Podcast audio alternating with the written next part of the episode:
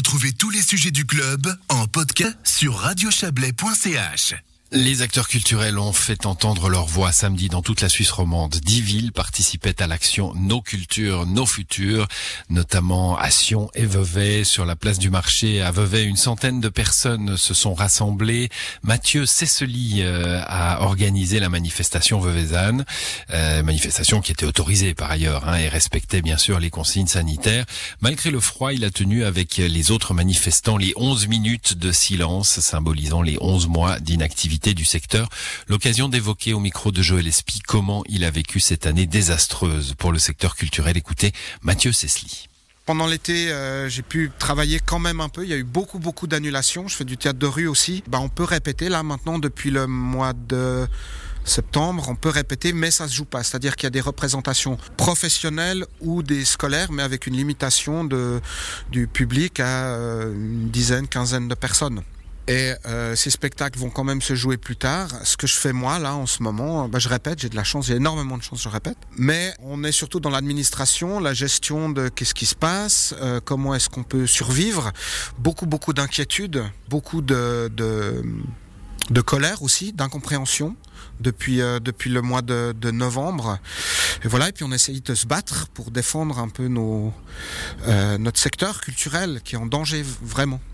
On a beaucoup parlé des aides qui ont été euh, données aux institutions. On parle toujours d'institutions, mais concrètement, euh, quand on est euh, comédien, quel, type d'aide vous touchez au quotidien? Comment vous êtes débrouillé avec, avec le chômage? Est-ce que vous touchez des RHT, par exemple, ce fameux mot qu'on entend souvent? Ouais, alors moi j'ai touché des RHT. On peut toucher des RHT, c'est les compagnies de théâtre qui les payent si le spectacle est annulé. Si le contrat n'a pas lieu, il n'y a pas de RHT. On compte sur le chômage. Pour les indépendants et indépendantes, c'est encore plus compliqué parce qu'ils n'ont pas droit au statut. Pour l'instant, ça fait partie de nos, nos revendications d'avoir droit euh, aux, aux APG perte de gain.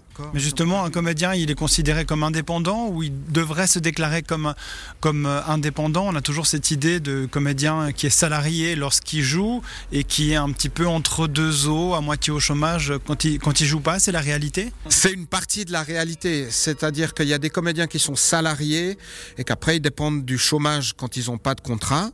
Une autre partie des comédiens, ça existe aussi, sont indépendants et ou indépendantes et ils ont décidé de ne pas s'inscrire au chômage et ben on cherche ailleurs, on fait d'autres activités, que ce soit dans le cadre large du métier, donner des cours, faire des stages de, de, de théâtre ou autre, faire des différentes choses qui sont dans le, cadre large de notre métier.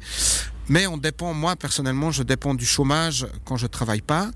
Et quand je suis dans l'impossibilité de travailler comme en ce moment, eh ben, euh, le droit au chômage s'amenuise de plus en plus et ça devient de plus en plus compliqué. Quoi. Euh, dans les salles de spectacle, les petites mais aussi les grandes, les salles de concert, on a des dates qui sont réservées des semaines, des mois, des années à l'avance. On imagine qu'il va y avoir un embouteillage au niveau des dates de spectacle euh, durant les mois et les années à venir.